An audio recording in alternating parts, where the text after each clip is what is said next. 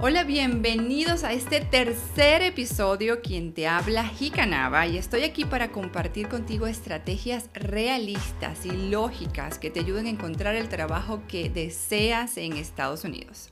En este episodio vamos a conversar acerca de tu resumen, cómo escribir un resumen. Yo siempre trato de ser bien realista cuando escribo resúmenes y trato de colocar línea a línea cosas relevantes, cosas que la otra persona entienda. Porque hay algo que tenemos que tener en cuenta.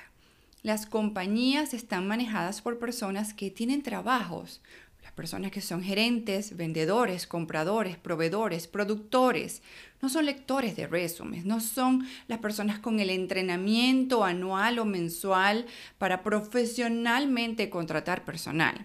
Ellos no son catadores de resúmenes, no son literatos ni personas que disfrutan leer la vida de cada persona. Son personas que dedican un porcentaje pequeñito de su día a la horrible tarea de contratar al personal. Porque así como a ti no te gusta escribir tu resumen, ir a una entrevista, ¿a quién le gusta? Nadie le puede gustar. Igualmente a ellos les toma mucho tiempo y dedicación contratar una persona nueva. Siempre recuerda que quien está leyendo tu resumen es un contador, un administrador, un ingeniero, no un leedor de resumen, si eso es un cargo. La idea es que una persona ocupada y limitada de tiempo pueda entender y que tú puedas defender tu mensaje durante la entrevista. Yo tengo acá un ejemplo de un cliente, el cual yo escribí para esa persona su resumen, y les voy a leer una línea que esa persona me escribió para yo luego traducirla en inglés y reflejar sus tareas de un trabajo en un resumen. Una de sus tareas era supervisar a los analistas de clientes, monitorear el proceso operativo, generar informes y gestión de servicios de control, organizar y ejecutar reuniones. Yo honestamente, de todo lo que leí, lo único que pude imaginarme de manera realista que yo cierre los ojos y tratar de imaginarme qué hacía esa persona es organizar y ejecutar reuniones. Pero no me queda claro qué significa generar informes. ¿Generar informes de qué? Financieros, de mm, porcentajes métricos de producción, de cuentas por pagar versus las cuentas que ya han sido pagadas. No sé, no lo dice, no, no me imagino qué tipo de informes. Generar gestión de servicios de control. Wow, suena súper, suena súper bien, pero ¿qué significa realmente esto? Realmente estamos siendo realistas cuando escribimos estas líneas tan sofisticadas que suenan sumamente bien. Pero, pero ¿qué es? ¿Realmente qué es? La primera parte de la línea dice, supervisar a los analistas de clientes. Ajá, supervisar a los analistas, o sea, tú eres supervisor. ¿Clientes de qué? De seguros, de ventas, de producción, de, entregas, de supervisarlos en qué sentido, para lograr qué, supervisar a clientes para lograr cumplir, cumplir la meta de producción, puede ser una opción. Supervisar a los analistas para que eh, organizarles el horario, para que no llegaran tarde, eh, manejarle la nómina. Supervisar qué tarea. Entonces, eso es lo que quiero que tratemos de ser realistas. Imagínate que tú estés leyendo el resumen de tu mejor amigo, tú de verdad te vas a poner a leer este tipo de tareas. No lo vas a entender. Ahora imagínate un gerente que está todo el día ocupado y que tiene que leer 20 historias como estas.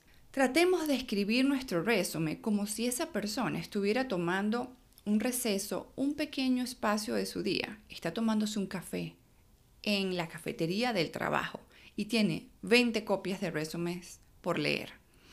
Tratemos de imaginarnos que esta persona dice, no puedo en la semana hacer esto, pero el sábado en la mañana me voy a poner en mi casa y los voy a leer uno por uno para salir de esto, de poder buscar a alguien para una entrevista. Entonces, si la atención que tienes de una persona es tan corta, tenemos que escribir las cosas de manera que la otra persona pueda entender básicamente, directamente las tareas y que luego tú en inglés puedas defender ese mensaje que tú escribiste durante la entrevista. En conclusión, escribe tu resumen para una persona que prefiere estar haciendo otra cosa que leer tu resumen. Suena horrible, suena cruel, suena como que esa persona no está haciendo su trabajo, pero ponte en su lugar.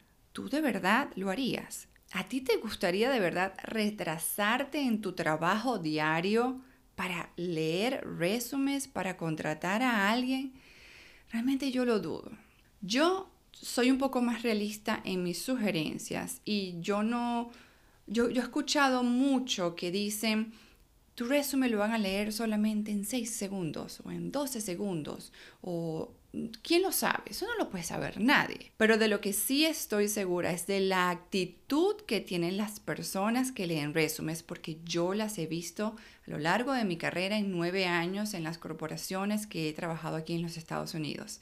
He escuchado sus comentarios he escuchado, ¡ay, qué fastidio otra vez tener que contratar a alguien, tener que hacer entrevistas! Cuando ellos reciben resúmenes completamente transformados en colores y logotipos y un formato completamente distinto que les cuesta, tienen que tomar más dedicación de lo que ya tienen que tener para poder entender el formato que escogiste. Porque hay muchos formatos de resumes. Uno de los principales que la gente hace mucho es el funcional, el híbrido y el tradicional cronológico. En mi opinión, siempre debes usar el cronológico, porque ya la persona sabe a lo que se va a enfrentar y para esa persona se le va a hacer mucho más fácil revisar tu información, saber si eres perfecto o al menos apto para una entrevista o no y llamarte. Y sobre todo que la gente usa el formato funcional o el formato híbrido cuando quieres cubrir otras cosas, cuando quieres tapar, porque crea sospecha.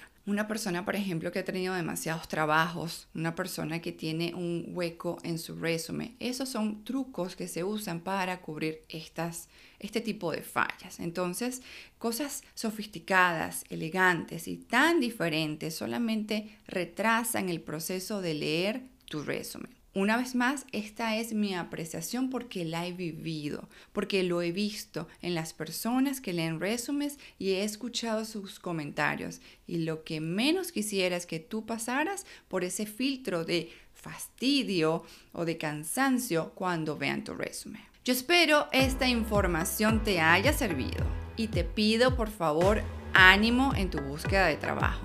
También te pido que le des clic al botón de suscripción Muchísimas gracias por suscribirte a este show y nos vemos en el próximo episodio.